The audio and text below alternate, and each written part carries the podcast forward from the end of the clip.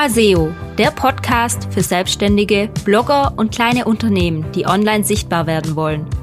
Mein Name ist Lisa und ich zeige dir, dass Suchmaschinenoptimierung keine Magie, sondern eine logische Konsequenz ist.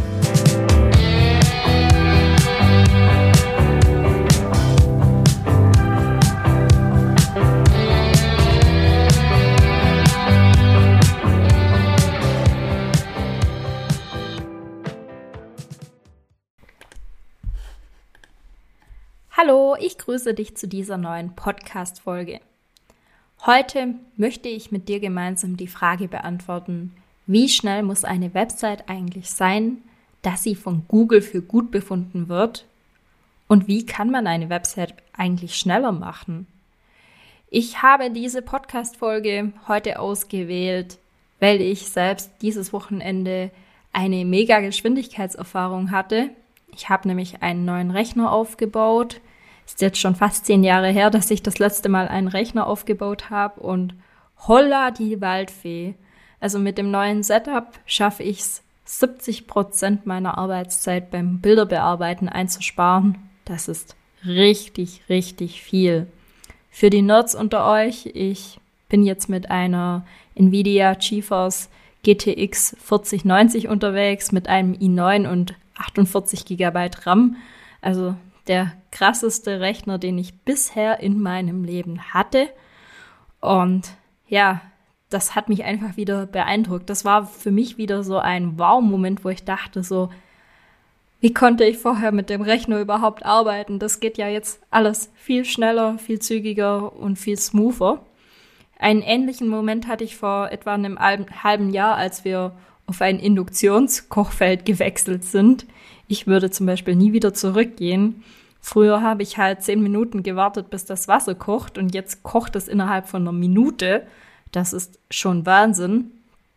Und so würde ich das auch ein bisschen mit Webseiten vergleichen. Ich meine, wir Menschen sind jetzt eine gewisse Geschwindigkeit gewohnt im Web. Wenn wir irgendwo draufklicken, dann wollen wir auch, dass das lädt, dass es sich nicht ewig lang aufbaut, sondern dass es einfach funktioniert. Und an dieser Stelle möchte ich sagen, dass es dann auch gar nicht so an Google liegt, ob eine Website für gut befunden wird oder nicht, sondern wirklich an uns Nutzern. Das heißt, wenn der Nutzer die Website gut und schnell findet, dann wird auch Google zufrieden sein. Also nehm gleich mal diesen Aspekt Google mit raus, sondern versuche dich wirklich auf die Nutzererfahrung zu konzentrieren, wenn du deine Website optimierst. So, wie findet man heraus, ob eine Website schnell oder langsam, gut oder schlecht ist? Da gibt es verschiedene Testing-Tools. Auch Google bietet eins an, der äh, PageSpeed-Test von Google. PageSpeed Insights heißt der, glaube ich. Ich werde den auf jeden Fall verlinken in den Show Notes. Dann gibt es auch noch andere Tools, zig andere Tools sogar.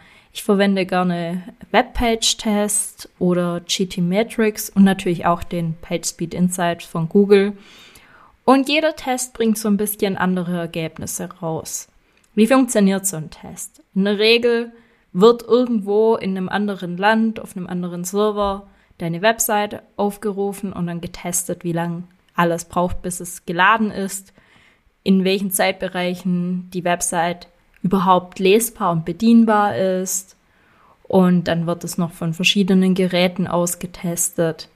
Und am Ende kommt meistens ein Score oder ein Wasserfall oder ähnliches heraus. Bei den PageSpeed Insights von Google kommt eine Zahl raus, also ein Score. Für Mobil und für Desktop jeweils eine Zahl.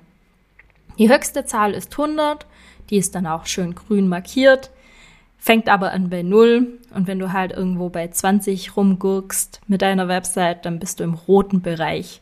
Und das wird dann auch farblich sehr schön markiert. Ja, jetzt gibt es diejenigen, denen ist das egal, die krebsen irgendwo im roten Bereich rum. Und manche davon haben auch Aufrufe. Also es muss jetzt nicht heißen, dass deine Website deswegen gar nicht mehr gefunden wird. Und dann gibt's noch die Performance-Fetischisten, die versuchen, das letzte bisschen rauszukitzeln, obwohl es eigentlich gar nicht mehr sinnvoll ist.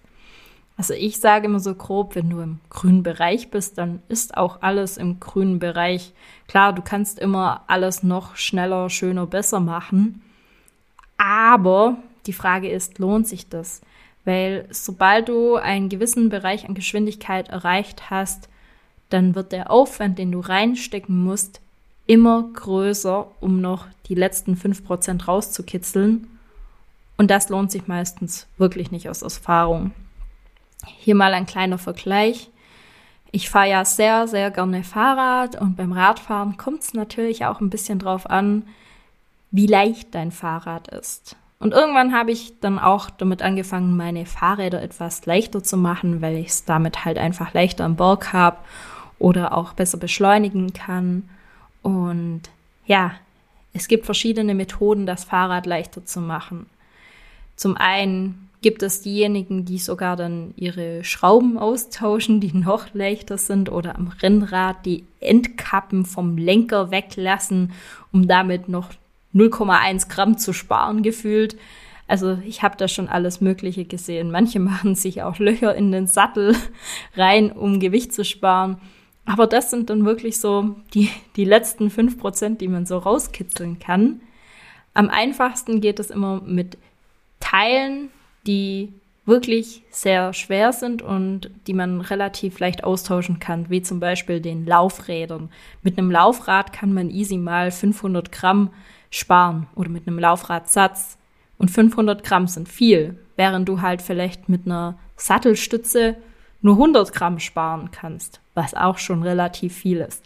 Also da muss man immer ein bisschen abwägen, wie viel was einspart und ich würde immer mit den größten Hebeln anfangen.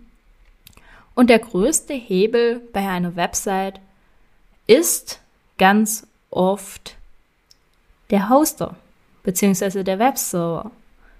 Also es gibt drei Problemzonen, wo Geschwindigkeit verloren wird. Zum einen eben an der Technik, also Hosting, dann an der Datenübertragung und dann an der Software. Und der Hoster, also wo deine Website drauf läuft auf dem Server, das ist bei vielen immer der Schwachpunkt. Wenn du jetzt schon mega schnell einen Hoster hast, dann kann es natürlich auch an anderen Faktoren liegen. Aber Falls du dich als äh, Strato, Ionos oder anderer Nutzer angesprochen fühlst, dann schau mal, ob du vielleicht auf ein größeres Paket wechseln kannst oder vielleicht sogar gleich den Webhoster wechseln kannst, weil gerade die günstigen Hoster sind nicht immer die schnellsten und mit so ein paar Euro extra im Monat oder im Jahr kann man schon ganz andere Geschwindigkeiten erreichen. Beim Hoster kommt es natürlich auch immer darauf an, was für Hardware verwendet wird, welche Festplatten, welche Prozessor, was steht da so dahinter und auch wie viele andere auf deinem Server mit drauf sind. Hast du den Server allein? Also in den meisten Fällen vermutlich nicht. Aber sind da noch irgendwie vier andere mit drauf oder sind da 60 andere mit drauf? Das sind alles so Faktoren, die mit reinspielen. Und wenn man da das Preis-Leistungs-Verhältnis abgleicht, wenn man zum Beispiel mit 10 Euro mehr im Jahr deutlich bessere Geschwindigkeit rausholen kann, dann lohnt es sich effektiv, anstatt da irgendwie 10 Arbeitsstunden reinzustecken und alle anderen Krümelchen zu beseitigen. Von dem her, das ist mein Tipp Nummer eins. Check mal den Hoster. Geht's da noch schneller? Wenn ja, dann wechseln oder upgraden. Dann kommen wir zum zweiten Punkt, die Datenübertragung. Also, du musst dir das so vorstellen, deine ganzen Daten von der Website liegen irgendwo auf einem Server. Dann fragt jemand an einem PC an und sagt, hallo, ich würde gerne diese Website öffnen und dann fängt es an. Dann kommt die große Datenübertragung. Dann werden Dateien heruntergeladen, werden Daten übertragen, Code ausgeführt. Und du kannst dir schon vorstellen, je größer diese Daten, desto länger braucht es, bis die auch übertragen sind. Und der größte Knackpunkt ist, ich sehe es immer wieder, Medien. Also Bilder, Videos, vielleicht auch PDFs, alles was so drumherum geht. Aber gerade Bilder und Videos ist das, was man relativ schnell auf einer Website vorfindet. Und wenn die halt ziemlich groß sind, dann dauert das auch ziemlich lange. Und es ist natürlich so, das, was man so als erstes sieht, also dieser First Content Painful, das, was gleich am Anfang auf der Website erscheint, das sollte natürlich relativ zügig geladen werden. Dann gibt es noch Möglichkeiten über Lazy Loading, die Bilder erst laden zu lassen, wenn sie auch wirklich dran sind, an der Reihe sind, wenn sie im Anzeigefenster drin sind. Aber so in der Regel würde ich empfehlen, einfach alle Bilder, egal an welcher Stelle die sind, bevor man sie hochlädt, ordentlich zu komprimieren. Jetzt bekomme ich immer wieder die Frage, Lisa, wie groß soll ein Bild sein? Es kommt drauf an. Es kommt drauf an, wie qualitativ hochwertig deine Bilder sind, ob es irgendwelche Zeichnungen sind oder ob es High-End-Fotos sind. Es kommt drauf an, welche Qualität du liefern möchtest. Äh, da komme ich regelmäßig äh, mit diversen Kunden, die kreativ unterwegs sind in der Fotografiebranche aneinander, weil die sagen, hey, äh, ich brauche schon eine höhere Qualität, weil sonst, das ist ja meine Arbeit, mein Aushängeschild. Verstehe ich natürlich auch.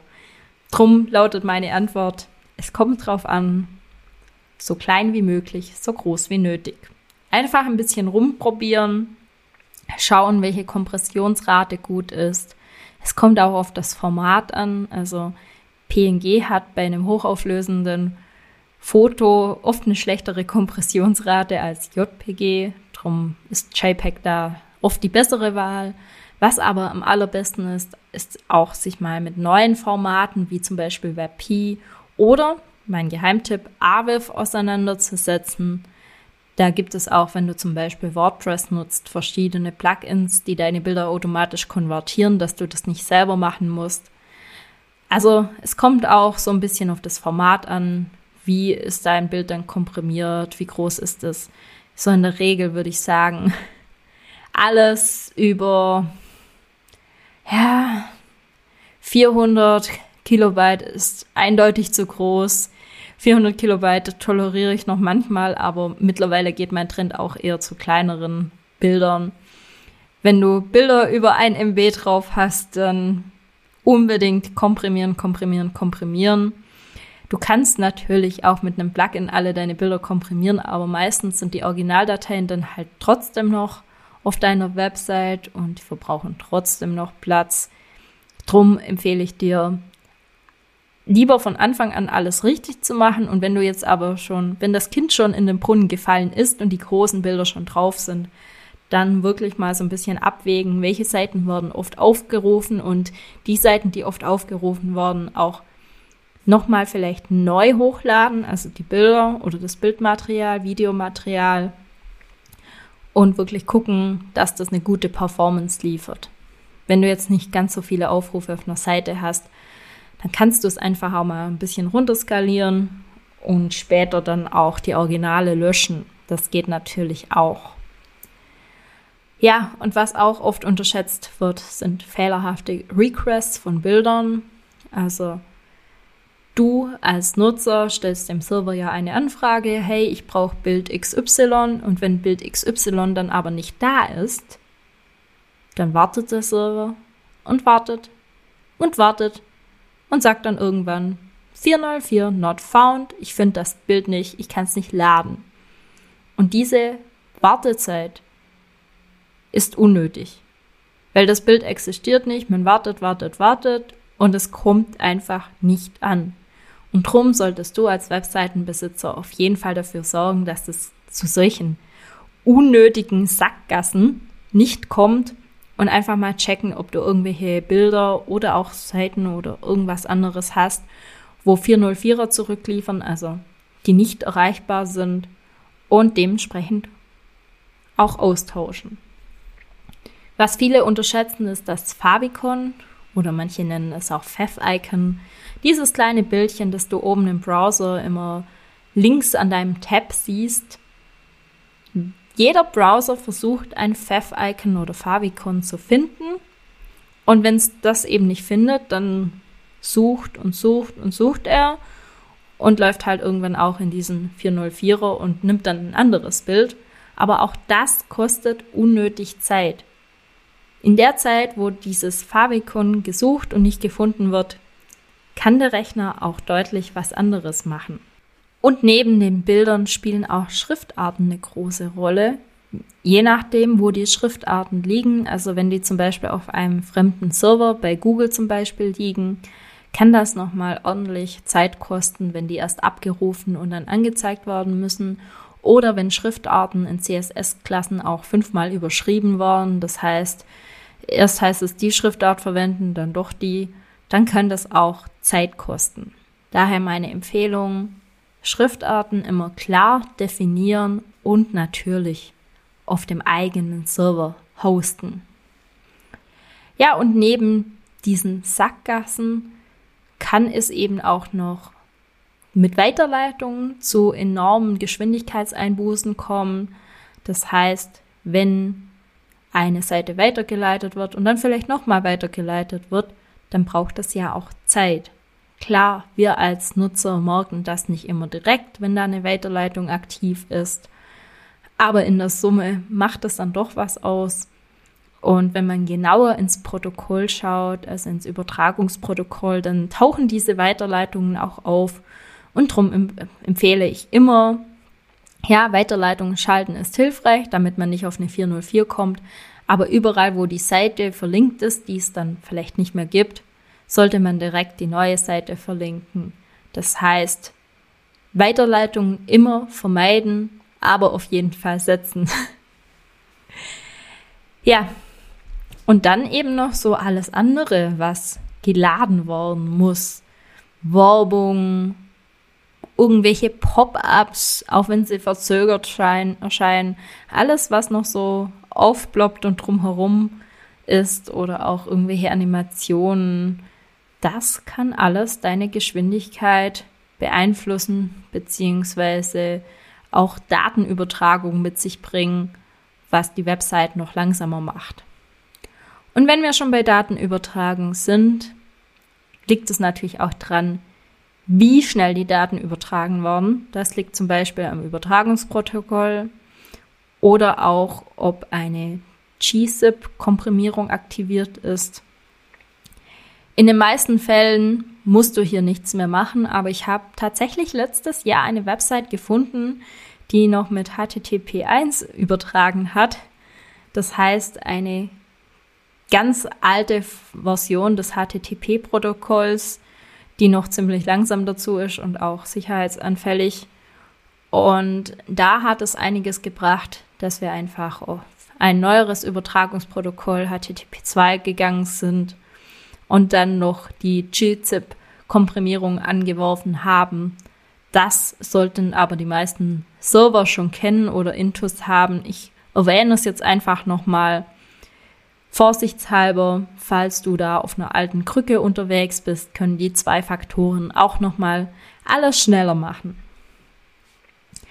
Und jetzt komme ich nochmal spezifischer auf WordPress zurück. Da sind so ein paar Daten am Start, die ich immer mal wieder gerne aufräume, auch bei meinen Kunden. Das sind zum Beispiel Kommentare, also unnötige Spam-Kommentare, die die Datenbank zumüllen, die kann man immer wieder aussortieren. Man kann regelmäßig die Revisionen löschen.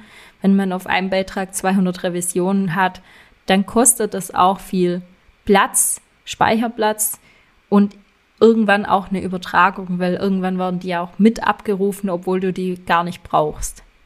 Genauso sieht's mit unnötigen Themes und Plugins aus. Das ist einfach Speicherplatz, den du für anderes nutzen kannst. Und wenn du mal wieder aufgeräumt hast, also Kommentare, Revisionen, Themes und Plugins, dann solltest du auch immer mal wieder die Datenbank aufräumen. Hier gibt's nette Tools und Plugins dazu. Oder am besten suchst du nach einem Profi, der das macht, weil in der Datenbank kann man auch einiges falsch machen, wenn man nicht weiß, was man macht. Ja, jetzt haben wir den Hoster, jetzt haben wir die Datenübertragung und dann was auch noch ein großer Knackpunkt bei vielen ist, kommt ja die Software. Also wie gut wie performant ist die Software, die letztlich deine Website darstellt. Hast du deine Website selbst gebaut mit einem schlanken HTML-Code, dann ist sie vermutlich schnell. Wenn du aber viel Code drinne hast, wovon einiger Code sogar unnötig ist, weil du den gar nicht benutzt, dann ist deine Website etwas größer, mehr Datenübertragung. Manchmal passiert es sogar, dass der Code ineffektiv arbeitet, das heißt nochmal ein paar extra Runden und Schleifen dreht. Und auch das kann deine Website deutlich langsamer machen. Ich bei WordPress sitze da immer auf schlanke Themes. Genauer gesagt sind das die Themes Generate Press und Cadence, die ich gerne nutze, aber es gibt natürlich auch viele andere gute schlanke Themes. Ich persönlich halte nicht so viel für, von Page-Bildern, weil die nochmal extra Overhead bilden und man damit unnötig aufgeblähten Code hat. Klar, es gibt auch schlanke Page-Bilder, aber so aus meinem Softwareherz heraus sage ich immer Back to the Roots und die Roots, die liegen aktuell mit WordPress bei Gutenberg, weil das ist der hausinterne Editor und den nutze ich auch gerne für alles. Aber auch damit kann man natürlich Schmut treiben und unsauberen Code aufbauen. Und das ist eben das nächste. Wenn du keine Ahnung hast, wie Quellcode sauber aufgebaut ist oder wie eine HTML-Seite Seitenstruktur auszusehen hat, dann kann es natürlich passieren, dass du den Drag-and-Drop-Bilder nutzt und dir einfach irgendwelches Zeug reinziehst und manche Sachen auch doppelt und dreifach reinziehst und dann für Mobilgeräte was ausblendest, für Desktop wieder einblendest. Also solches Zeug, was dein Code eben unnötig aufbläht und unsauber erscheinen lässt. Und auch das ist eine Stellschraube, in der man drehen kann, das heißt jetzt nicht, dass du deine komplette Website neu machen musst, aber so eine saubere Webseitenstruktur, gerade wenn die neu gemacht wird, kann nochmal die Website etwas schneller machen. Ich habe es in meiner eigenen Website gemerkt. Die erste Version meiner Website, die habe ich halt in einer Nacht- und Nebel-Aktion fertig gebaut. Die war schlank, guter Code. Aber jetzt, wo ich es eben nochmal neu aufgebaut habe und mehr darauf geachtet habe und nicht so verbaut war wie dann am Schluss, weil natürlich irgendwann in der Zeit bastelt man dann rum und macht immer mehr rein und mehr rein und mehr rein. Und wenn man es nochmal neu auf einer grünen Wiese beginnt, dann kriegt man es oft noch ein bisschen schneller ran. Und in vielen Fällen kannst du auch nichts für schlechten Quellcode, sondern da sind dann andere Programmierer schuld also zum Beispiel bei Plugins. Auch das kann eine Rolle spielen. Wie schnell ist ein Plugin? Wie gut, wie sauber ist das programmiert? Oder gibt es da irgendwelche Kompatibilitätsprobleme bei den Plugins? Also es gibt da auch ganz viele Sachen, auf die man achten kann. Ich würde dir raten, wenn du Plugins nutzt, dann mach dir mal eine Liste, schau mal, ob du vielleicht mehrere Funktionen doppelt abdeckst wie aktuell sind die Plugins? Gibt es von der Konkurrenz bessere Plugins, die performanter funktionieren? Und dann kannst du auch hier mal etwas austauschen. So, jetzt habe ich ganz schön viel und lang geredet. Jetzt kommt sicher der eine oder andere ums Eck und sagt, hä, warum das alles machen? Ich kann doch einfach ein Plugin installieren, das mir den Page Speed erhöht es gibt ja einige davon, WP Optimize, WP Rocket und wie sie alle heißen. Das sind so All-in-One-Plugins für WordPress und die machen dann auf Knopfdruck deine Website schneller. Und auch einige Hoster bieten Funktionen an, wo man die Performance nochmal schneller machen kann und dann passiert das alles auf Knopfdruck. Ja, kann man machen, muss man aber nicht. Solche Plugins und Funktionen bieten oft Caching und Minifizierung an. Manchmal auch noch andere Funktionen wie Lazy Load und Co., aber da bin ich der Überzeugung, dass das von WordPress selbst schon sehr gut umgesetzt wird. Also Cache heißt, dass Dinge vorgeladen wurden und dass, wenn die Website dann besucht wird, nicht nochmal alles neu frisch runtergeladen worden muss. Also ein Cache ist ein Zwischenspeicher, der genutzt werden kann. Und Minifizierung heißt, dass dein Quellcode optimiert wird. Wir hatten es ja gerade vorher schon von unsauberem, großen Quellcode, der vielleicht noch extra Schleifen dreht. Und genau das soll eben die Minifizierung machen. Da werden Dinge zusammengefasst, da wird etwas aufgeräumt im Quellcode und ist eben schlanker gehalten. Ja, beim Cache habe ich immer mal wieder so meine Problemchen, weil ich bearbeite meine Websites relativ oft und viel. Und wenn dann irgendwie was sich verschluckt, dann kann es auch mal sein, wenn ich meinen Cache nicht rechtzeitig leer, dass irgendjemand eine komische Ansicht hat oder ich eine komische Ansicht der Website habe. Und ich muss mittlerweile ganz ehrlich sagen, ich nutze Cache wirklich nur noch sehr sparsam. Also auf vielen Webseiten habe ich es noch drinne und da achte ich dann auch drauf, dass der regelmäßig neu geleert wird oder wenn ich was ändere, dass der geleert wird. Aber auf meiner eigenen Website habe ich aktuell kein Cache aktiv und die funktioniert auch wunderbar und ist super schnell. Klar, ich könnte damit nochmal minimale Prozente rausholen, aber ich bin der Meinung, wenn das Grundgerüst stimmt und das schon mal echt gut ist, dann ist Cash nur noch das Sahnehäubchen und als das sollte das auch betrachtet werden. Also ein Cash zu nutzen sollte nie deine Priorität eins sein, sondern du solltest erstmal dafür sorgen, dass die Basis stimmt. Und dann kannst du am Schluss immer noch den Cache nutzen und deine Website noch schneller machen. Aber ein Cache macht dir nicht die Probleme wett, die du vorher schon geschaffen hast. Und mit der Minifizierung stehe ich als Softwareentwicklerin dezent auf Kriegsfuß, weil, ja, also eine unsaubere geschriebene Software kriegst du mit einer Minifizierung auch nicht besser gelöst. Klar, das kann einiges zusammenfassen, aber man muss hier immer beachten, dass es dann auch zu Problemen kommen kann. Wenn etwas falsch zusammengefasst oder falsch minifiziert wird, dann kann es auch sein, dass manche Funktionen nicht mehr funktionieren. Und es kann auch sein, dass du die Minifizierung anwirfst, also deinen Code ordentlich verschlankst, das funktioniert alles, bis dann irgendwann ein nächstes Update kommt und dann funktioniert nichts mehr und dann liegt es auch gerne mal an solchen Problemchen, das eben minifiziert wurde und dann nicht mehr richtig interpretiert wurde. Und ja, da hatte ich in der Vergangenheit eben auch schon einige Fälle, wo die Minifizierung mehr geschadet, als sie genutzt hat. Und darum nutze ich das auch nicht mehr großartig. Da muss ich wirklich sagen, lieber einen sauberen Website-Aufbau, gucken, dass einigermaßen alles schlank ist, dass man nicht zu viel verwendet, dass man nur das drinne hat, was man auch braucht und dann braucht man dieses ganze Minifizierungsgedöns gar nicht mehr. Ja, jetzt gibt's natürlich noch viele andere Turbo-Knöpfe und Funktionen. Und ja, die können auch noch mal ein paar Prozent rausholen. Aber wie gesagt, back to the roots. Schau, dass du einen guten, schnellen Hoster hast. Schau, dass deine Datenübertragung nicht zu lange benötigt.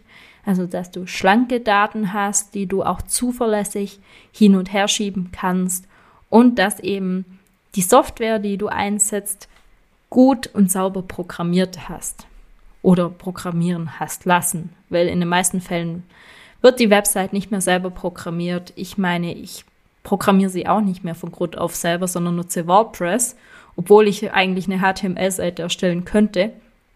Aber warum soll ich etwas komplett neu machen, was es schon gibt, dann baue ich lieber drauf an, auf. Und ja, das sind so die drei Säulen, auf diese du achten solltest. Und das Sahnehäubchen kannst du dann immer noch oben raufschmeißen. Hier habe ich noch einen kleinen Tipp für dich als weiteres Sahnehäubchen. Wenn dein Server jetzt wirklich sehr langsam ist und du den überhaupt nicht wechseln kannst oder du noch mal ein paar Prozent rausholen möchtest, dann kannst du auch ein CDN nutzen, also ein Content Delivery Network. Da werden deine Dateien, also oder auch Bilder, Medien, anderes auf einem richtig, richtig schnellen Server gespeichert und ausgeliefert, was auch nochmal deine Datenübertragung etwas schneller machen kann. Kostet meistens etwas Geld, aber kann sich schon auch lohnen, Muss man aber nicht unbedingt machen. Also wie gesagt, wenn du auf die Basics achtest, dann kannst du mit einem schnellen Hoster auch schon sehr viel rausholen. Ja, das war mein Senf zur Website-Geschwindigkeit. Ich hoffe, dass ich dir ein bisschen weiterhelfen konnte. Mach dich nicht verrückt mit der Geschwindigkeit. Du brauchst keine 100 Prozent.